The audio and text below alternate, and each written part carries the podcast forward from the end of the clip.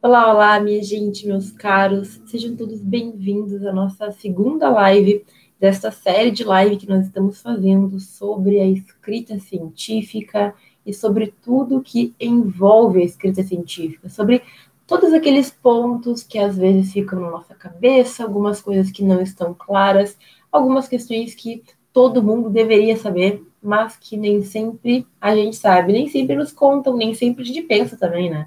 Então, aqui estamos para clarear a tua mente, para abrir a tua visão, para que tu tenha aí alguns pensamentos diferentes. Como eu sempre falo, a ideia é plantar uma sementinha para que tu comece a refletir sobre essas possibilidades, para que tu comece a refletir sobre se isso é interessante para ti, se tu quer, se tu pode aproveitar ou não.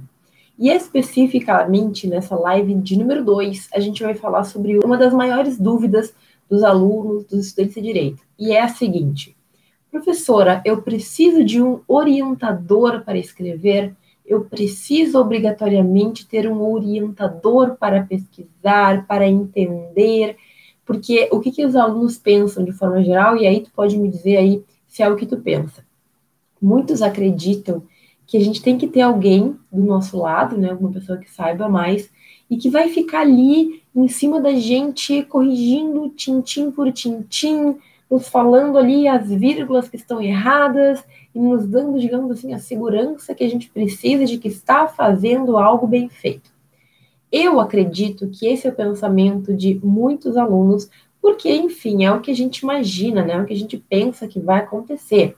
Meu orientador vai ser aquele professor, aquela pessoa que sabe mais, e que vai ficar ali do meu lado 100%, que vai praticamente ser uma babá, né, gente? É a pessoa que vai fazer praticamente tudo que eu preciso, vai me guiar a cada vírgula, a cada esquina, a cada probleminha que eu tiver. E aí, meu caro, a gente já começa essa live meio que, como eu posso dizer, esclarecendo aí essa questão.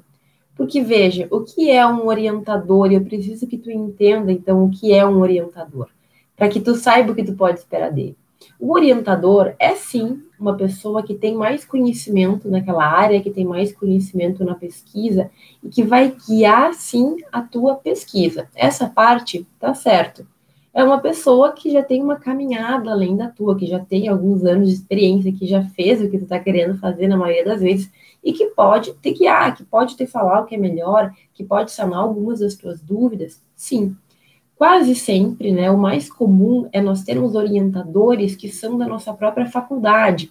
Então, por exemplo, eu mesma tinha um professor orientador na minha faculdade. Quando eu estudava lá, ele era um professor da faculdade, era um professor que tinha um grupo de pesquisa, que pesquisava temas, e ele era meu orientador. Isso é o mais comum. Da mesma forma, a gente tem, por exemplo, os orientadores de TCC, né, que são aqueles professores que, em tese, são os responsáveis que vão te ajudar a construir o teu trabalho de conclusão de curso. O TCC é trabalho de conclusão de curso. Se alguém aqui não sabe, todo mundo vai ter que fazer um trabalho de conclusão no final da faculdade para poder se formar.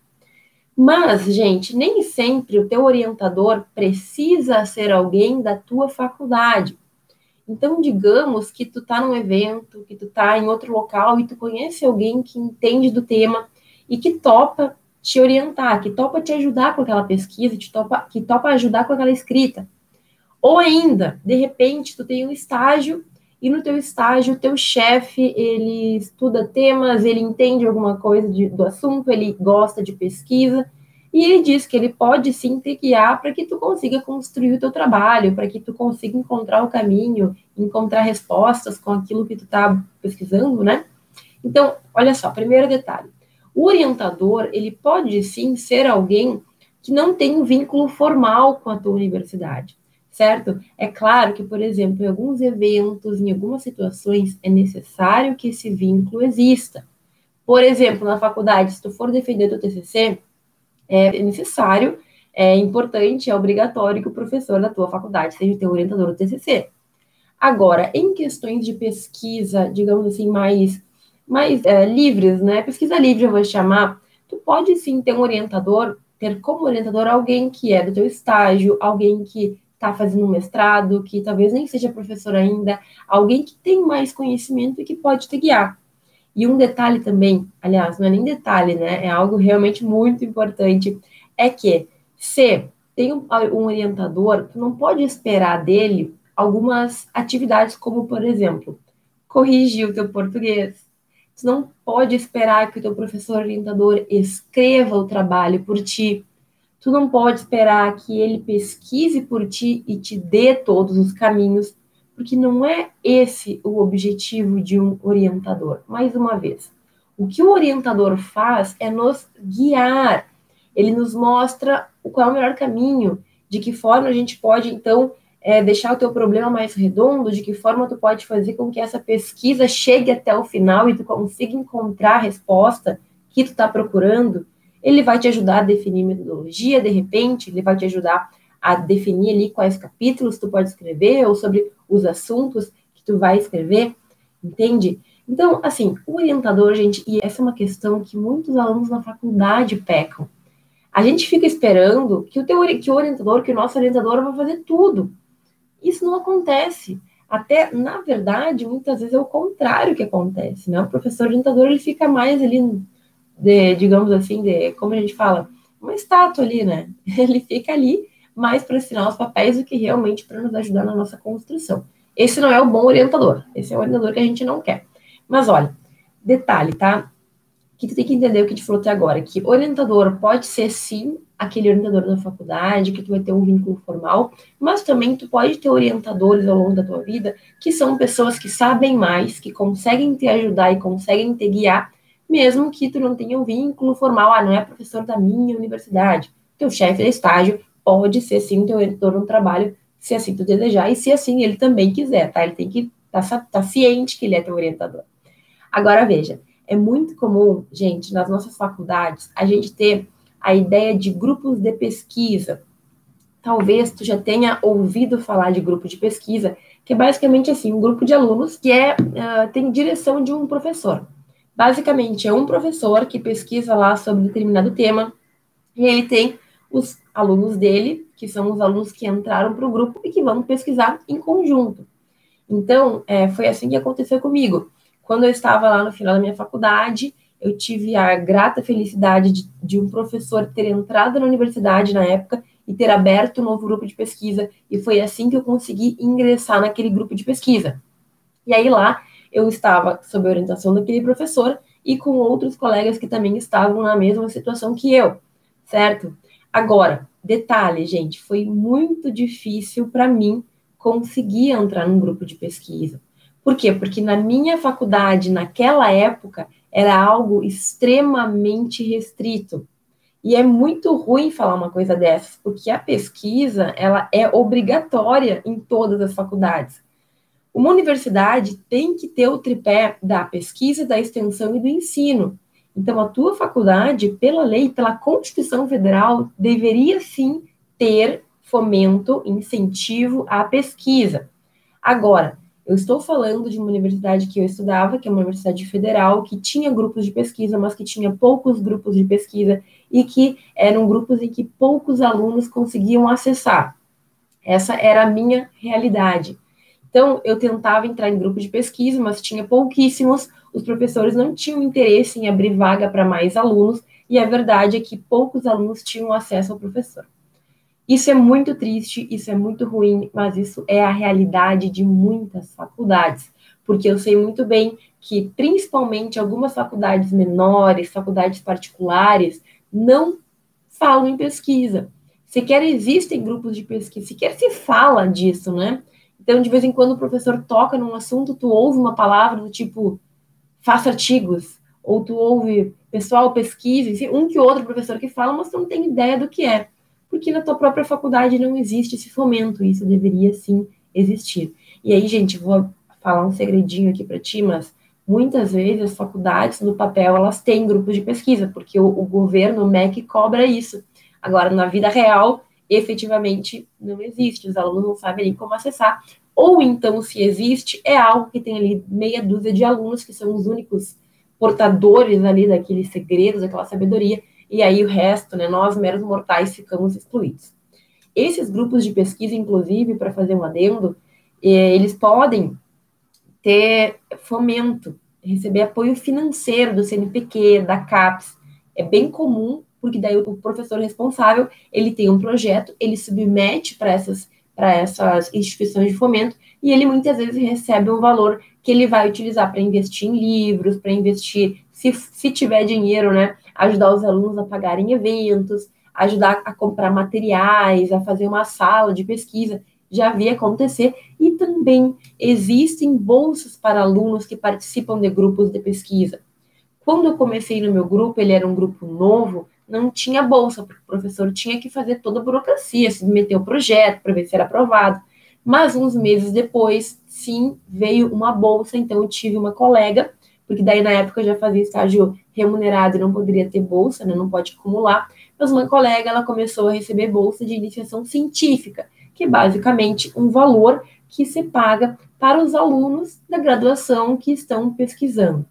Tem vários requisitos, depende da faculdade, depende da bolsa, depende de muita coisa. Mas saiba que sim existem bolsas para alunos pesquisadores e aí tu pode receber literalmente para pesquisar.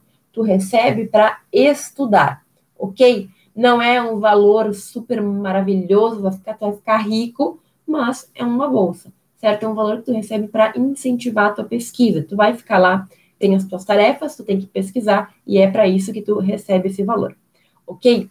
Então, olha só, foi muito difícil para mim conseguir entrar num grupo de pesquisa. Como eu falei, na minha época, depois a minha faculdade mudou, tá? Depois começaram a ter vários grupos, vários professores, e a coisa mudou muito de figura, ficou bem legal. Mas na minha época não tinha isso. E infelizmente eu sei que muitos alunos vivem ainda isso, né? Vivem essa, essa dificuldade de, professora, eu até queria fazer isso de pesquisar, mas assim, não sei nem por onde começar, não tem ninguém, não tenho professor, não tenho contato. Ótimo. O que eu vou te falar aqui hoje é que tu não pode usar essa falta de possibilidades, né? Essa falta de oportunidade como um impeditivo para que tu realize a tua pesquisa. Sabe aquela história? Quem quer dar um jeito?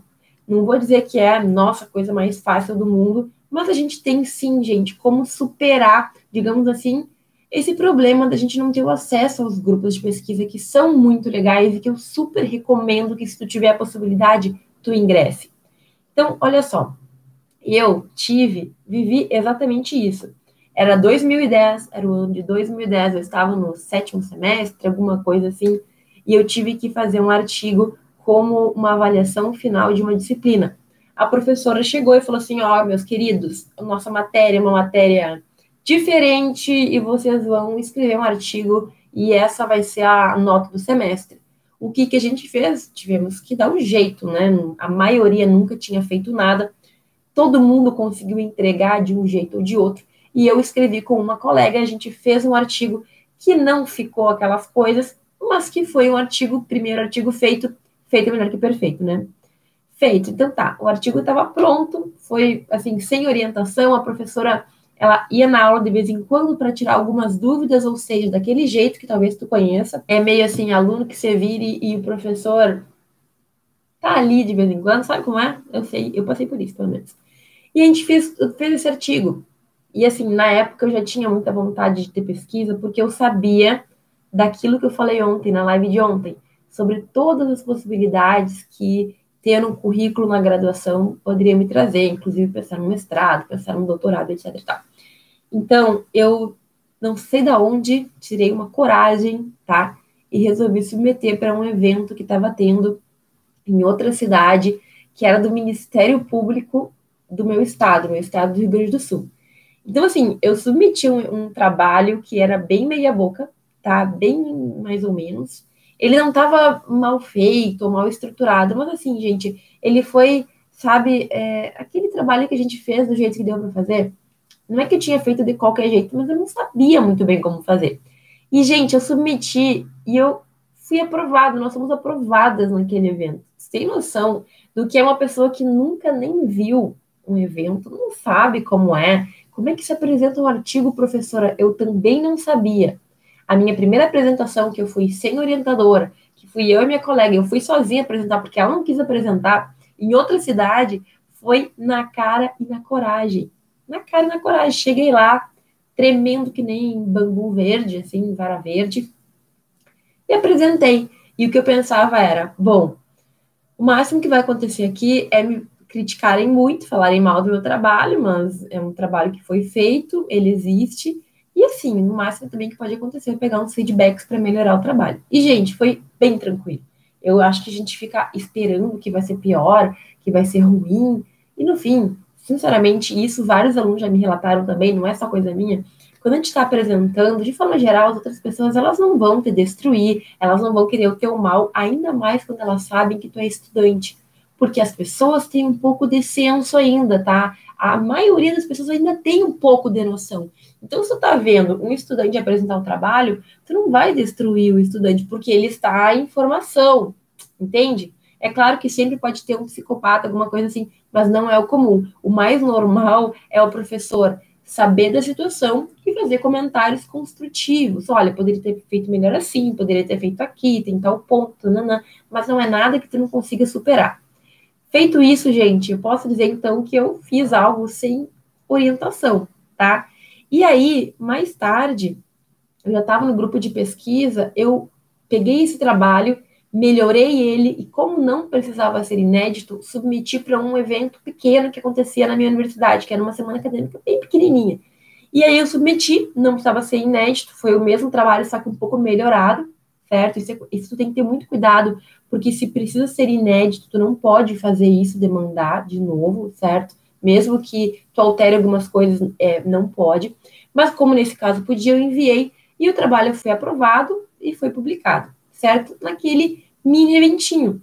Tudo bem, eu pensei, bom, é um trabalho que não é dos melhores, mas é uma publicação que eu vou ter, porque lá no outro evento era outro tipo de publicação e tal, não. Outro dia a gente fala sobre esses detalhes. O que acontece, gente? Alguns meses depois, a, também existiu uma revista na minha faculdade, que era uma revista bem coitadinha, assim, tava, existia, mas não era muito cuidada, tinha uma classificação super baixa, e aí os professores resolveram começar a reativar a revista. E o que eles fizeram foi pegar os, os artigos daquela semana acadêmica e publicar nessa revista. Então, eu acabei recebendo, em vez de uma publicação nos anais do evento, uma publicação na revista da faculdade. O que eu achei o máximo.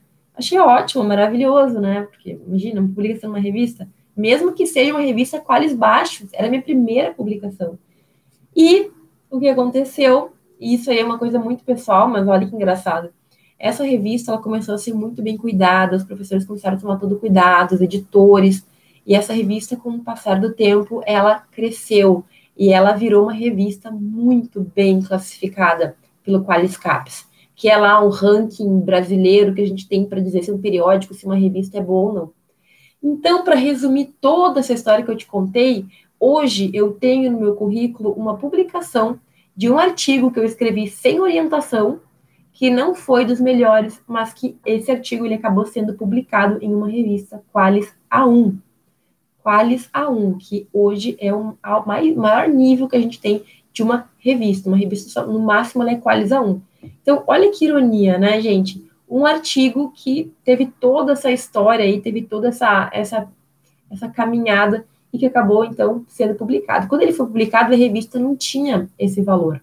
Só que ela foi melhorando, melhorando, melhorando. Hoje, para publicar naquela revista, é extremamente difícil.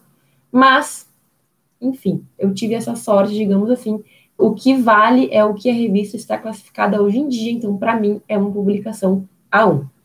Certo? Então, tá que, que eu quero dizer com tudo isso? Eu quero dizer que, meu caro, não é porque tu não tem como ter um orientador formal, daqueles que todo mundo gostaria de ter, que tu não pode pesquisar. Dá os teus pulos. É possível, certo? É possível tu conseguir fazer. E eu quero também aproveitar para te falar de três pontos que eu sinto que a gente meio que coloca na nossa cabeça para se sentir mais seguro quando a gente pensa em ter um orientador. E é o seguinte: primeira coisa, primeira coisa que a gente pensa, olha, professora, eu quero um orientador para escrever, porque sem orientador eu não tenho segurança. Sem orientador, como é que eu vou saber se estou fazendo bem, se estou fazendo certo e tal? E, gente, é claro que ter um orientador pode te ajudar nisso, mas não é garantia de nada. Ter um orientador não te garante que tu vai te sentir seguro e não te garante que ele vai efetivamente te ajudar. Então, eu quero te dizer que, infelizmente, embora existam professores no Brasil, e, e aqui eu vejo sempre que são incríveis, professores maravilhosos que dão sangue para ajudar os alunos, existem professores que só vão colocar um nome no trabalho e tu te vira. Sendo simples, direto e objetivo aqui, porque isso acontece. Então, não é porque tu tem um professor formal lá que tu vai te sentir super seguro. Não vai ser apenas ter orientador que vai te garantir essa segurança, porque infelizmente tem muitos professores que não vão te orientar. Tem muitos professores que não vão atender o telefone, que não vão responder e-mail, tem professores que não vão ter tempo para falar contigo, e isso é algo que eu também escuto da boca dos meus alunos com frequência. Professora, entrei em contato com uma professora da minha faculdade, ela falou que me ajudava, só que daí toda vez que mandava mensagem, ela dizia que não podia, que estava cansada, que estava com sono, que tinha mais o que fazer, que eu mandasse depois, e assim, no final ela não me ajudou. E, gente, infelizmente isso é muito real. É verdade nem sempre por má fé do professor, por maldade, mas saiba que na vida real nem sempre tu vai encontrar o orientador dos sonhos. E faz parte. Teve uma situação que aconteceu, porque isso, gente, fica ainda mais sério quando a gente fala de trabalho de conclusão de curso, de monografia, de TCC. Porque obrigatoriamente tu vai ter um orientador. Só que nem sempre esse teu orientador realmente vai te ajudar. E esse é um trabalho que tu precisa para poder se formar. Imagina o quão desesperador é tu não saber o que fazer e tu não ter alguém para te ajudar. E aí, o que eu quero te dizer é que aconteceu com um amigo meu, um amigo de longa data, na faculdade ele teve problema, um orientador abandonou porque saiu do emprego, um outro assumiu, não sei o quê. E esse orientador, no dia da banca, falou o seguinte para os colegas da banca: Olha, o trabalho do fulaninho, eu não tenho nada que ver, porque ele fez sozinho eu não ajudei ele em nada, ele fez sozinho, então eu não tenho responsabilidade, não posso defender e não posso falar nada.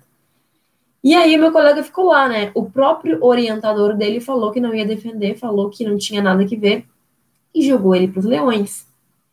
Gente, isso é um absurdo. Até hoje, isso aconteceu em 2011, 2012 e eu nunca engoli, porque para mim um orientador jamais pode falar um negócio desses. Tu é o responsável, sim o teu nome tá ali e tu tem sim responsabilidade.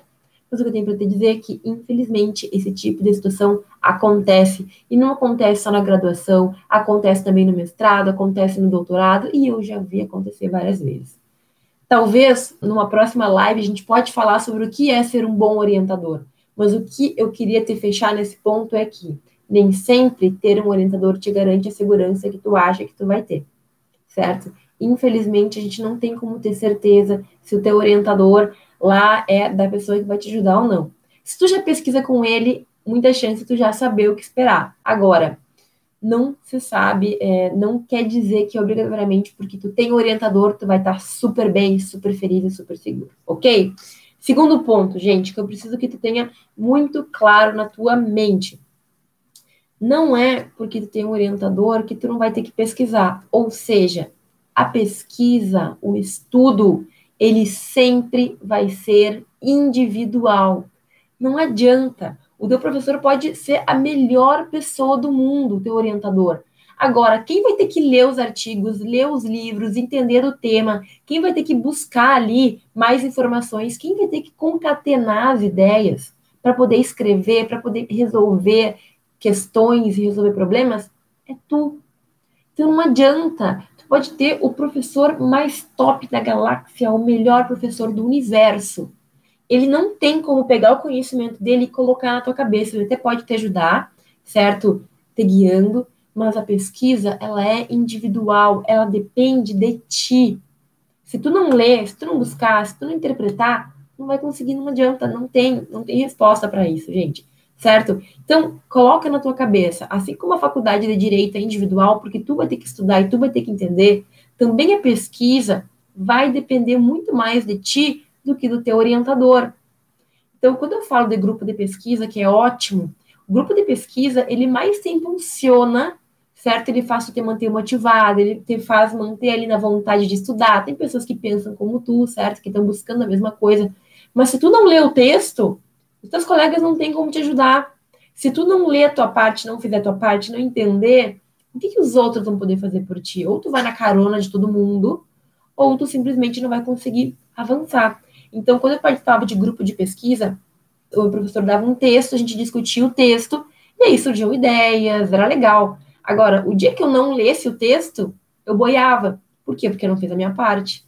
Então não adianta ter um orientador se tu não fizer a tua parte. E essa tua parte da pesquisa só cabe a ti. É tu saber buscar, ler, estudar, fazer ali os teus fechamentos, etc e tal.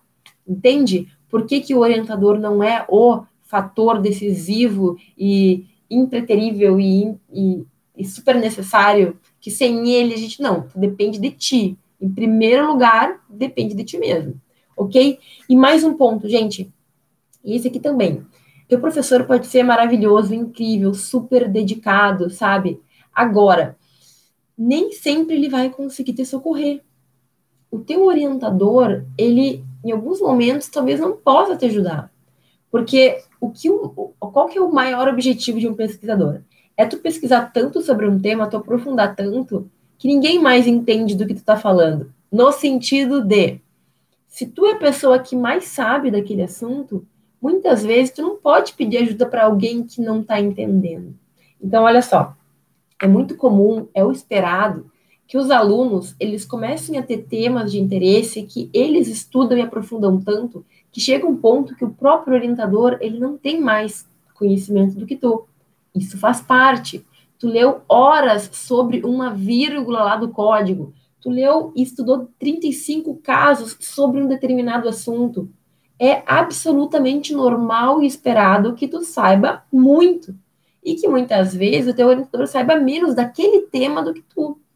Então, é normal, é esperado, mas a gente fica achando que o nosso orientador para sempre vai nos socorrer em tudo, porque ele é o Deus do, da sabedoria. É claro que ele sempre poderá ajudar, certo? Mas entenda que em diversos momentos tu vai saber mais do que qualquer pessoa ao teu redor sobre aquele assunto. E é isso que a gente quer. Eu pesquisei tanto, eu aprofundei tanto, que eu sei mais do que meu próprio orientador. Porque o meu tema específico de pesquisa eu realmente consegui aprender, eu peguei, e é normal que isso aconteça. O teu orientador não vai saber de todos os temas do mundo. Por exemplo, quando eu tinha um grupo de pesquisa com o meu professor orientador, a gente falava sobre direito à internet e cyberativismo do consumidor, que é um tema bem engraçado. Mas olha só, chegou um ponto que eu estava estudando especificamente como é que eram as reclamações do consumidor sobre os serviços de telefonia móvel. E eu estudei dados e pesquisei em sites e tal, tal, tal. Gente, como é que meu orientador ia ter conhecimento sobre esses detalhes? Impossível, porque quem pesquisou fui eu. Então, é claro que ele me guiava, mas chega em vários momentos, pontos em que tu vai ter que decidir por conta, porque tu é a pessoa que mais sabe sobre o assunto. Então, gente, olha, nem tudo é ruim, tá? Nem, nem todas as notícias que eu trago aqui são ruins. Saiba que sim, tu pode fazer uma pesquisa, tu pode escrever, mesmo que tu não tenha um professor do teu lado 100%. Isso é totalmente possível. E basta para isso que tu saiba como funciona a pesquisa, que tu saiba como funciona a escrita. Se tu souber aonde pesquisar artigos, aonde pesquisar trabalhos, aonde ler sobre o assunto, se tu souber as normas mínimas de metodologia, se tu souber como estruturar os trabalhos, tu não tem a necessidade extrema de ter um orientador. É claro que é normal ter dúvidas, é claro que a gente vai ter que perguntar para algumas pessoas algumas coisas de vez em quando, porque nenhum ser humano né, nasce e cresce totalmente sozinho, a gente sempre vai ter alguém para nos ajudar.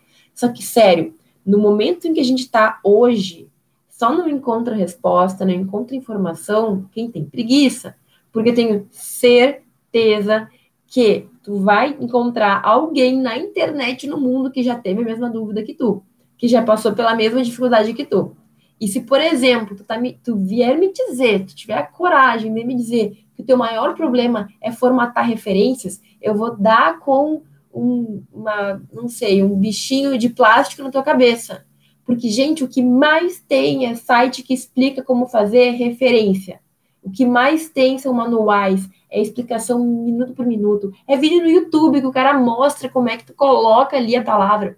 Não tem como essa ser a tua maior dificuldade certo? Então não tem como a gente não aprender. Se tu quiser, tu encontra um mundo de respostas sobre todo tipo de assunto que tu precisar. Agora, eu tô dizendo que não é preciso, que tu não tem que ter um orientador? Não. É óbvio que se tiver a oportunidade de ter um professor do teu lado te guiando, aproveita. Entre em grupo de pesquisa, tenta encontrar aí esse caminho. É maravilhoso, tu só vai ganhar com isso, é só benefício. Agora, o que, que eu quero te dizer? É que talvez tu não consiga isso tão fácil. Talvez tu tenha a mesma dificuldade que eu tive, porque não tinha grupo de pesquisa, porque não tinha contato com o professor, porque isso, porque aquilo. Então, não deixa que isso se torne uma dificuldade que vai ter impedido de pesquisar, que vai ter impedido de escrever um resumo, que vai ter impedido de escrever um artigo científico e, com isso, rechear o teu currículo. Gente, é muito bom a gente escrever trabalhos, a gente contribuir. Pode ser uma coisa mínima, porque talvez tu pense, a professora, o que, o que, que eu vou ajudar para o ser humano? Eu não sei nada. Meu caro, de repente tu estuda ali um artigozinho do código, tu explica, tu levanta os pontos e tu vai ajudar alguém que vai estudar sobre aquilo no futuro. Então, todos nós podemos contribuir, todos nós podemos sim trazer um conhecimento, levar um pouco de, de informação para outras pessoas, certo? Então, tu pode fazer isso, tu pode fazer isso por conta. Se tu tiver um orientador per, perfeito, ótimo, muito bom, aproveite. Mas se tu não tiver, não deixe que esse, essa falta de orientador te impeça de pesquisar, de escrever trabalho, de apresentar trabalho, de evoluir. Não tem coisa melhor do que fazer um trabalho, contribuir para alguém, essa pessoa ler, te citar ou te agradecer porque tu ajudou ela. Gente, é muito, é um reconhecimento muito forte. É um sentimento muito bom de que alguém reconheceu o teu trabalho, de que alguém agradeceu que tu realmente ajudou. Sabe? É, é algo que a gente pode ter na faculdade ainda. Isso é incrível. Isso para mim é o mais incrível. Tu não precisa ser formado para ter isso. Tu pode ter esse sentimento de satisfação pessoal ainda na faculdade. E pode ser com uma coisinha muito simples, muito pequena, que tu fez ali no intuito de compartilhar um conhecimento. Certo? Gente, então tá. Eu quero agora, finalizando já a nossa live, te trazer três passos, tá? Três pontos que serve tanto para quem nunca escreveu e não tem nem ideia de começar, mas serve também para quem já tem algum tipo de contato com a pesquisa. Então, assim, três passos. Fez as tarefas de ontem?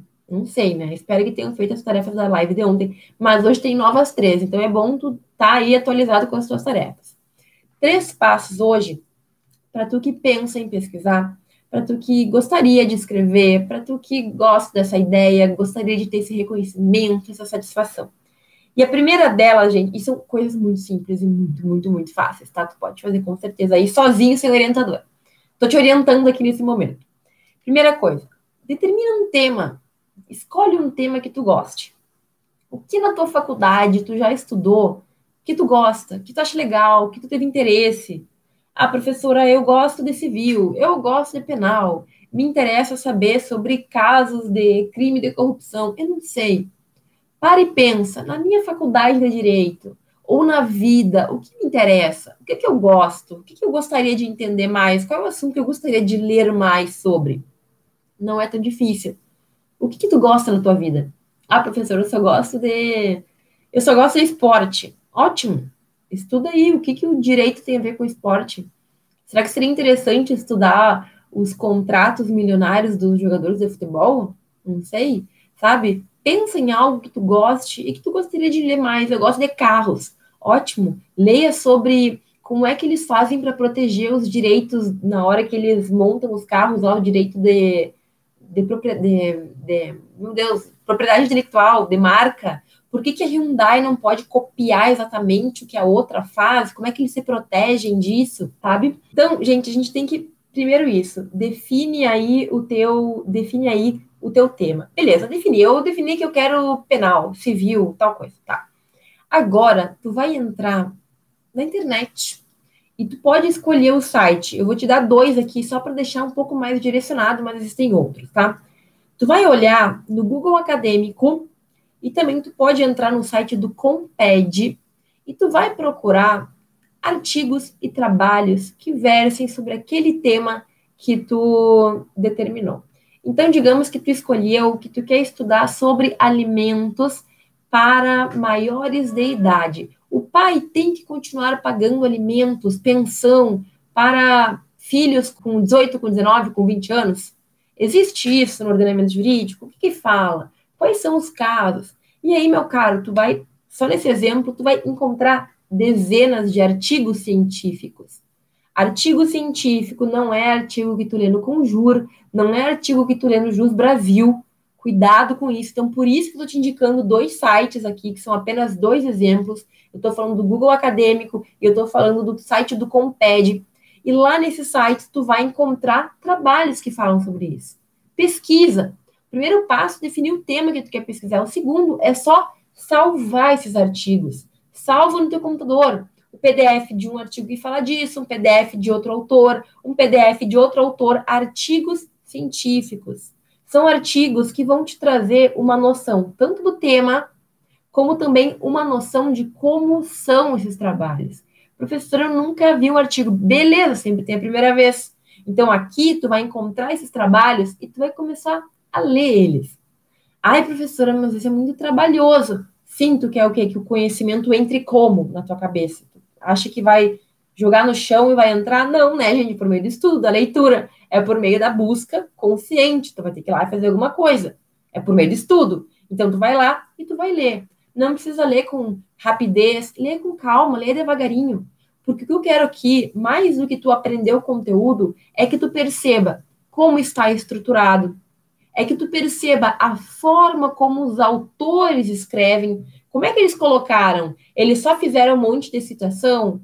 Ou eles foram citando e foram escrevendo? Como é que está dividido? O que, que tem nesse trabalho? Tem um título, tem um resumo. Que engraçado um resumo. Tem palavras-chave, tem tudo isso em inglês ou em espanhol. Ah, que diferente. Pois é. Se tu já tem contato com a pesquisa, tu já sabe como é isso. Mas se tu não tem, talvez te surpreenda. E é normal, né? Porque é um mundo novo. Agora, pega e leia. Observe, veja como são feitos os argumentos, veja como é que eles escrevem aquilo, porque aquilo é artigo científico, aquilo é escrita científica também. Artigo científico costuma ser o trabalho mais completo, mas tu também pode encontrar resumos, resumos expandidos, tu pode encontrar uh, outros tipos de, de publicação, como pôster, por exemplo, que normalmente é mais visual. Olha, observa, vai aprendendo por osmose, vendo como que você faz. É claro que não é só vendo que a gente vai descobrir como fazer, mas tu já vai ter uma noção de como é. E tu não vai chegar tão cru na hora que tu começar a querer escrever e a pesquisar por conta própria. Certo? Então, essas são as três tarefas. E olha, as três nada mais são do que a base para qualquer trabalho científico, que é o quê? A pesquisa. Se tu não lê, se tu não sabe sobre o assunto, tu não entende minimamente, como é que tu vai escrever alguma coisa? Não é simplesmente vou escrever sobre o sol e aí eu vou sair escrevendo assim, não. Tem que ter pesquisado, tem que saber do que tu tá falando, tem que saber o que as pessoas falam sobre o assunto, tem que entender o que é interessante de ser escrito sobre aquilo. E se a gente não fizer isso, como é que vai ser? Vai ser um artigo de opinião? Vai ser ali uma coisa que tu manda para o jornal dizendo o que, que tu acha? Daí não é científico. Aí não, não serve para o que a gente está falando aqui, ok? São coisas diferentes que tu precisa ter essa noção. É diferente. Um artigo científico ele tem que ter base, tem que ter leitura, tem que saber do que tu está falando, tem que ter buscado entender melhor antes, entende? E esse é o pulo do gato. Artigo científico não é artigo de opinião, não é artigo ali daqueles que as pessoas fazem um resumo do, do, do manual e colocam na internet. Isso não é artigo. Isso é outra coisa, não é artigo científico. A mesma coisa, o resumo expandido, resumo, todos eles têm que ter um mínimo de rigor científico. E a notícia boa é que esse rigor científico ele segue regras que não mudam. Então, se no direito tudo depende, aqui na nossa parte da escrita científica não é bem assim. Seguindo as regras, tu vai ter um trabalho científico, ponto. Certo, gente? Então, assim, três tarefinhas, escolhe o tema, busca artigos e dá uma olhada, dá uma lidinha, certo? Vai no teu ritmo, vai no teu tempo, mas é assim que a gente começa, com o primeiro contato. Primeiro a gente vê como os outros fazem e depois a gente começa a fazer também. Ser humano é assim, a gente aprende dessa forma também, ok? Vendo e depois a gente pensa como é que a gente vai fazer. Certo, gente? Era isso que eu tinha para falar hoje para vocês. Acredito que ficou bem claro que é possível a gente escrever sem ter um orientador embora ter orientador é ótimo, se tu tiver, tenha, né? Se tiver oportunidade, tenha, mas se tu não tiver, isso não pode te bloquear, isso não pode te atrapalhar, é plenamente possível que tu tenha, então, que tu escreva mesmo sem ter um professor colado do teu lado. certo? Amanhã a gente volta para a nossa live de número 3, e a live de amanhã a gente vai falar sobre por que ter um currículo Lattes na graduação. Por que na faculdade já ter um currículo Lattes? Por que criar um currículo Lattes primeiro semestre? E eu digo que sim, tem que criar. Por que isso, professora? Fica para amanhã, porque amanhã a gente vai abordar esse tema com todos os mínimos detalhes. Certo, gente? Se alguém deixou pergunta e aqui eu não consigo ver, me coloca na caixinha lá do Instagram, dos stories, me manda mensagem que eu vou ficar muito feliz em responder, certo? Manda mesmo que assim a gente não perde nada, eu não, não, não fico enlouquecida aqui tentando ler tudo que vocês estão falando, porque eu realmente não consigo acompanhar, tá bom? Gente, nos vemos amanhã, meio-dia e cinco de novo. Para mim tá ótimo esse horário, não sei se vocês estão aí almoçando ou não, eu vou comer agora, mas eu fico muito feliz que todos estejam aqui online ouvindo sobre escrita, que tema maravilhoso, amo, amo. Gente, outra coisa que eu esqueci de falar ontem, esqueci de falar hoje também, se tem alguém que precisa ouvir, compartilhe a live e eu te agradeço muito por estar aqui comigo hoje, certo? Um grande beijo e a gente se vê amanhã.